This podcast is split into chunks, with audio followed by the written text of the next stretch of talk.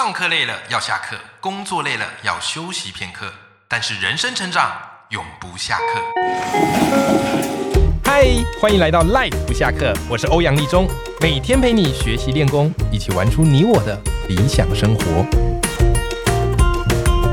Hello，各位听众朋友，大家好，我是王立中，欢迎收听 Live 不下课，每天一集不下课，边休息你上进，累积你的复利成长。各位，我不知道大家喜不喜欢看这种谍报片啊？我以前非常爱看这种谍报片啊，还记得那时候很迷这个零零七，所以几乎每一集零零七的电影我都有看过。那零零七他也换了好几任的这个演员嘛。以前谍报片很红嘛，然后后来嘞比较流行的是像这个阿汤哥的《不可能的任务》，对不对？哦，你看着那些谍报员，哇塞，枪法精准，战力十足，然后又富有谋略，哇，心中真是充满无限向往。那现在嘞，诶，现在谍报片它又转换成 另外一种形式，为什么呢？因为像是动画啊，最近有一部动画非常夯，叫做《间谍加加九》，有没有？哦，这一部也非常好看，然后也我也是每一集都追。总而言之呢，我觉得谍报对于大家心中来讲，都是有一种憧憬，然后有一种神秘感，有一种冒险泛滥的精神。那如果你跟我一样很喜欢这种谍报片或谍报相关的主题，那今天要推荐你一本书，我觉得你一定会喜欢，因为我读到它的时候，我发现哇塞，原来还可以这样把谍报跟职场结合在一起。那这本书到底是什么呢？来跟大家隆重的介绍一下我最近读完的非常有趣的著作，叫做《最强职场谍报术》。OK，好，《最强职场谍报术》这本书呢是由平安文化所出的，然后作者呢是一个日本的作者，啊，叫做上田笃胜。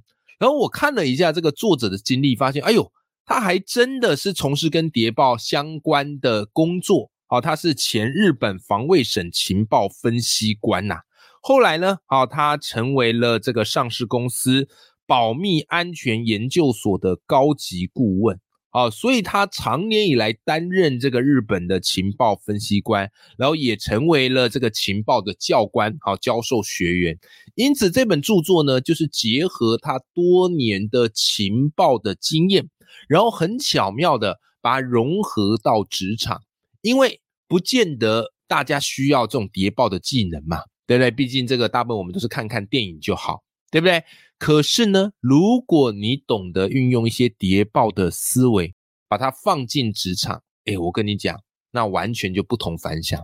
而且每次在职场工作的时候，哇，想象自己有一点谍报的这个思维跟精神，我觉得更是有一场冒险华丽的精神。好不好？好，所以这是我觉得自己在读这本书，我觉得很好玩的地方。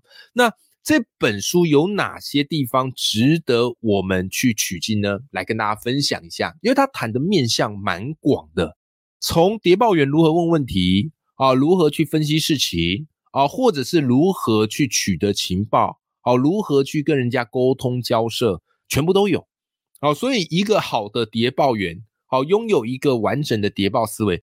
它是一个全方位的能力啊，它是一个全方位的能力。那谍报员到底是怎么思考的呢？好，一开始哦，书里给了一个非常基本的思考工具，我觉得还蛮有意思，跟大家分享一下。这个思考工具呢，叫做 DADA 啊，DADA 啊，思考工具，好，叫做 DADA 啊，这个是谍报员最基本的一个思考工具。那他有说啊。这个 DADA 好这样的一个思考方法呢，其实是前 CIA 谍报员约翰布拉德克啊，在《间谍教你的思考术》中所介绍的一个方法。这也是我觉得他这本书很棒的一个点，因为他会把很多不同各国谍报员的一些方式融合进去啊，比方 FBI 对不对？好 CIA 啊，那他们是怎么样去训练谍报员的，都把它纳进来。那你自己在看。你自己的需求来决定你要采取哪一种方式。好，那 DADA 这个思考工具它是怎么运用的呢？简单来讲，它其实是四个步骤。好，DADA 嘛，好，所以总共拆成四个不同的英文字。第一个叫做 data，所谓的 data 指的就是你要多收集情报啊，你要多收集情报，情报当然是越多越好，而且情报你也不可以全部尽信。你要多条情报互相的去比对啊，这个叫做情报。OK，好，叫 data。那第二个呢？好，第二个就是 analyze，analysis，好，analysis。那 analysis 是什么意思呢？好，简单来讲就是情报的分析跟分解。你得到情报没有用啊，你要去分析这条情报它背后的意义是什么，或这条情报我可以用来判断什么样的一个状况。OK，好，再来第三个呢？好，第三个叫 decision，好，decision 指的就是决定、判断。好，根据情报分析完之后，这时候你就可以做出一些判断，啊，判断，好，来决定下一步你该怎么做。好，最后一个呢，就叫做 action，action，也就是行动的意思。好，所以最后你就可以去采取行动。那事实上呢，这个就是谍报员他们最基本的一个思考架构。我是觉得这个搭打其实还蛮适合去运用在我们的生活职场当中的啦。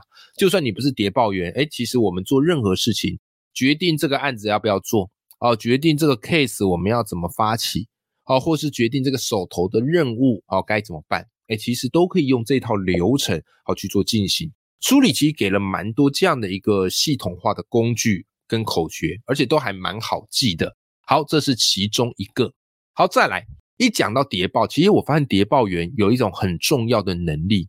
以前我在看零零七的时候，就发现通常零零七他为什么很喜欢？因为他很有魅力，对不对啊？然后会聊天，然后也懂得这个讨女生的欢心啊，然后也懂得品酒，对不对？也懂得跳舞，好像十八般武艺样样精通。因为其实谍报员他们的工作并不是只是单纯的战斗，很多时候他们必须要去取得情报。那情报要从各式各样的人的口中套出来，这不是一件容易的事情。所以，通常谍报员都一定会训练一个，就是聊天沟通的能力哦，聊天沟通的能力。OK，好，所以嘞，各位书里也有教一些好谍报员怎么样去聊天沟通的方式。好吧，啊，那他就教嘛，哈，他其实有一章节专门就在聊如何赢得别人的好感啊，如何赢得别人的好感。好，首先第一招我觉得蛮重要的，叫做什么嘞？叫做沙漏绘画术啊，沙漏绘画术。这个作者讲啊，就是谍报员他们最常用的一种套话的方式。那到底什么叫做沙漏绘画术呢？它是这样子哦。就是谍报员在跟人家聊天的时候，他们在跟这个目标想要取得情资的时候，他们会先用非常普通的闲话对话开始，啊，可能聊聊天气啊，聊聊美食啊，或是聊聊什么的啊，就是无关紧要的，然后再慢慢一点一滴的聚焦在特定的话题。OK，好，然后这时候才开始去套一些他们想要的情资，最后呢，再回到闲话当中。就有点像是沙漏，有没有？一开始很广，漫无目的，然后慢慢聚焦，有没有？沙漏在中间那个地方是比较细的嘛，然后最后嘞啊，一样又回到比较宽的地方。哦，那为什么要这样做呢？哦，原因是哦，因为大部分的人哦，他们在一场对话当中，他们会记得的是什么？他们会记得是谈话的开头，还有最后的一个话题。但是你知道吗？对于中间的部分，很容易遗忘或忽略。OK，好，所以这个是需要耐心的，你知道吗？有时候你在跟人家沟通聊天的时候，你会发现有些人很急呀，他就呱啦呱啦就急着要去切入正题，对不对？好，就会让人觉得，哎，第一印象不见得是那么的好。好，这个就是我觉得很重要的，叫做沙漏绘画术。这个你从公司职场啊，或是平常我们就可以开始去做练习。当然啦，有时候在职场上难免大家的时间宝贵。啊，你跟长官或是你跟你的主管沟通的时候，可能都是单刀直入哦，速战速决。哎，但是如果跟同事啊，或是跟其他人，你可以试着用这样的一个沙漏绘画术哦来进行沟通。好了，再来哈，情报员还有一种能力也很重要，因为他们要去识别这个情报到底是真还是假，眼前的这个人到底说的是实话还是谎话，对不对？你不能人家讲什么你就全部采信嘛？那你这样这个情报员很快可能就挂点了。OK，好，所以书里会教你什么？书里它里面有教你说如何去观察对方的肢体语言，因为对方的肢体语言呢，其实就会透显出很多的资讯。有时候他的话语里你真假难辨呐，可是你可以从肢体语言去略知一二，好不好？因为多数人都没有受过专业的训练嘛，所以很容易就别看。OK，好，那比方你可以怎么观察呢？来，我们先讲你在跟人家对话的时候，如何判断这个人，哎，跟你聊天的状态、心情是不错的，哦，状态是好的，有没有？好，比方，哎，你在跟他聊天的时候，你会发现他的身子啊，身体会微微的探出来。有前倾，对不对？好，再来呢？哎，这个人跟你聊天的时候，哇，手舞足蹈，好，说话会比手势，然后频频的肯定的点头，而且会跟你有眼神的交流。哦，还有一个很重要哦，你可以观察眼前这个人的脚尖，什么意思？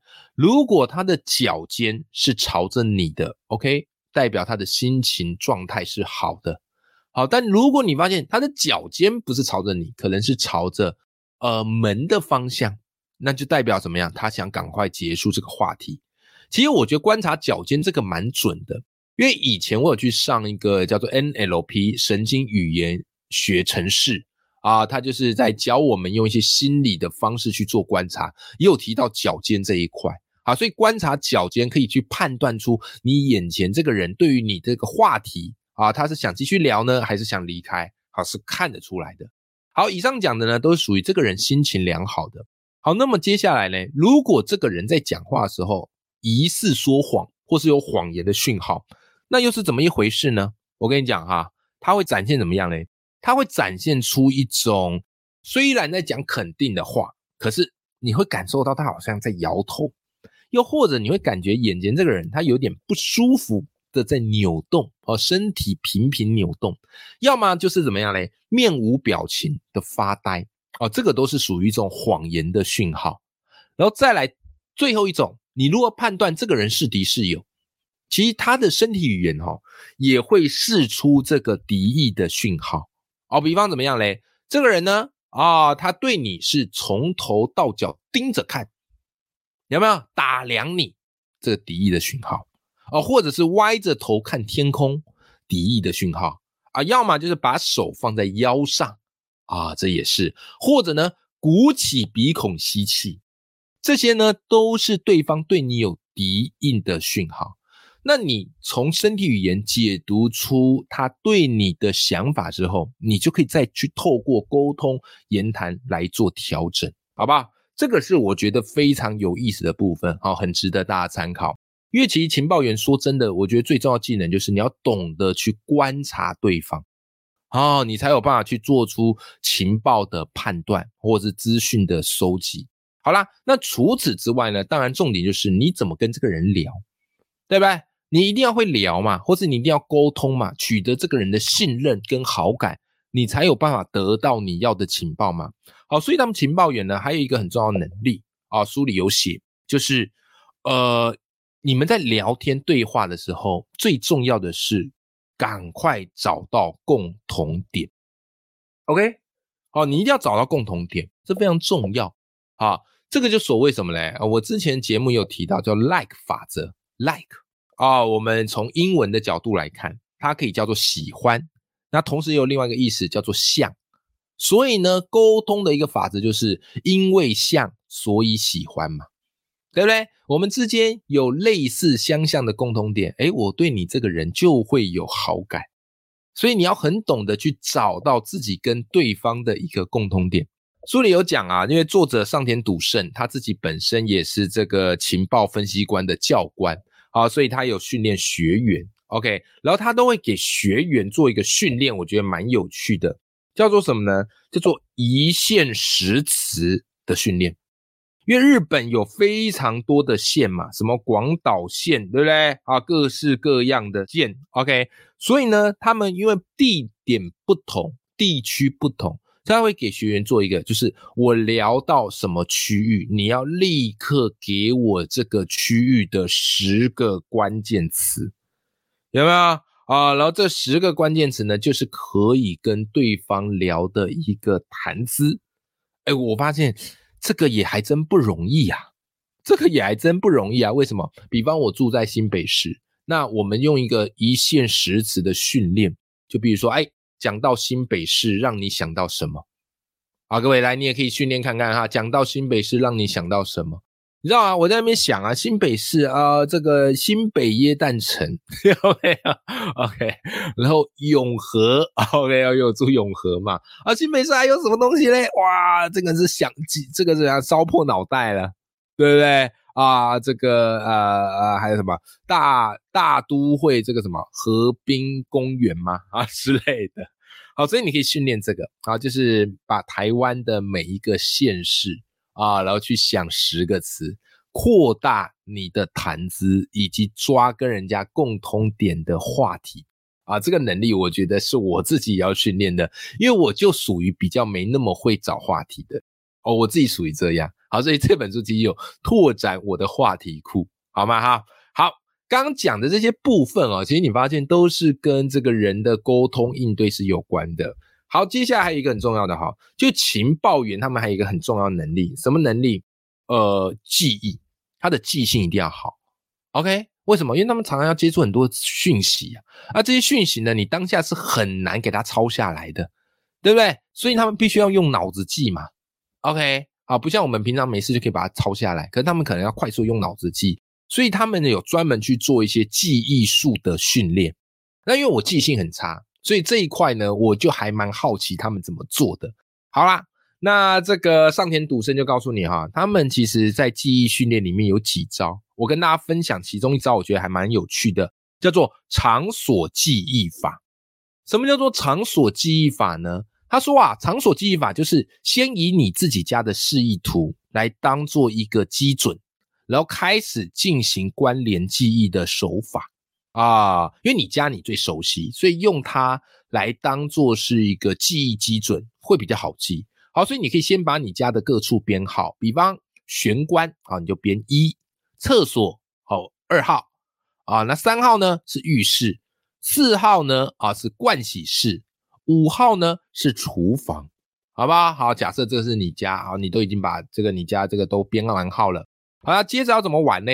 好，接着你找五个没有关系的单词，好不好？举例，好，我就举书中的例子，现在要请你记五个单词：自行车、书、马车、双麒麟、医生，可以吗？好，这五个看起来完全没关系嘛。好，那现在我们要怎么做？我们现在的思考方式就是要把这五个单词，然后去跟刚才前面标注的场所让它产生关联。比方怎么样嘞？好，比方第一个我们就可以这样讲嘛。啊，这个一啊，刚刚讲的是玄关，对不对？好，那玄关你可以想象跟刚刚我们哪个单词有关嘞？哎，自行车。啊，所以你就可以想象自行车呢冲进玄关啊，你骑着自自行车冲进玄关啊，这样你就记住了。好，再来二是厕所嘛，好，所以厕所我们可以把它关联什么嘞？哎，有了，在厕所看书，你看是不是书你就记住了？好，那三是浴室嘛，对不对？好，所以你可以怎么想嘞？哎，我在浴室里洗澡啊，或是洗手，我用马车造型的肥皂哦，你看这个马车是不是就记住了？好，刚才我们说的这个四是什么？盥洗室，那这个盥洗室呢？哎，我就可以去想哦。这个我吃完了双麒麟，然后我在盥洗室刷牙漱口。哎，双麒麟是不是记住了？好，最后一个呢？啊，厨房啊，厨房。哎，我就可以想嘛，哎，这个医生呐，啊，在厨房里做健康食品。哎，是不是医生就记住了？有没有？这个就是很简单的，叫做场所记忆法。运用的就是你熟悉的空间，把陌生的单词纳进来，形成一种图像式的记忆。OK，好，这个就是我觉得书里讲的非常有意思的一个点呐。哈，好，那最后呢，当然这个书也有一些我觉得蛮有趣的地方哈。比方，其实呢，当这个情报员啊，或是谍报员，呃，是一个非常高风险的行业。哦，所以书里我还蛮喜欢他最后有提到的，叫做风险管理的两大铁则。OK，什么意思呢？他告诉你啊，因为当情报员，这个有两大铁则，你一定要注意，才可以把自己的风险管控到比较低。首先，第一个铁则是什么呢？不要太显眼，不要太招摇。通常太招摇的情报员都混不久。OK，所以尽可能的，哎，不要太引人注目，因为引人注目呢，啊是危险的。当然，在职场上，有时候你要适度的表现。但是在这个适度表现跟低调当中，我们要去拿捏一下，因为你太醒目的话，很容易引起周遭人的嫉妒跟反感。好，第二个呢，铁则是什么呢？叫做谨小慎微呀，就是任何小的事情呢，你都必须要特别的留意，好不好？因为当你不去留意，你放松警惕哦，忽略风险，就有可能变成是一个很大的危机呀。好，所以情报员这两个铁则呢，就是他们的一个生存法则。好，以上跟你分享。那总而言之呢，这本书《最强职场谍报书》，我觉得它是一个很有趣的跨界联结之作。其实书里大部分所讲的都是一些谍报员他们的技术、思维、方法，对不对？你日常生活中，呃，可能不见得百分之百都用得上。可是，如果你有这些谍报员的思维跟想法，适度的好加入一些到职场当中，诶，我觉得你在职场里会成为那种既有能力，但是又长眼的人，你知道吗？我因为职场上，我我相信你一定看过很多很北吧的人，很白目的人，对不对？很我行我素的人。可是谍报员他能够在这么样艰难的环境当中生存，就是他们一定有一套自己。应对进退，而且又可以收集情报的方式，我觉得如果你在职场当中加入一些谍报员的思维，那会非常的游刃有余，好不好？好啦，今天这本书就跟大家分享到这边。那如果你喜欢这本书，我也会把这本《最强职场谍报术》啊，它的书籍连接放在节目的资讯栏里头。OK，那就欢迎大家啊，如果有兴趣的话，一起来阅读支持这本好书啦。永远要记住，眼里有光，心中有火的自己。那么我们下期节目见，拜拜。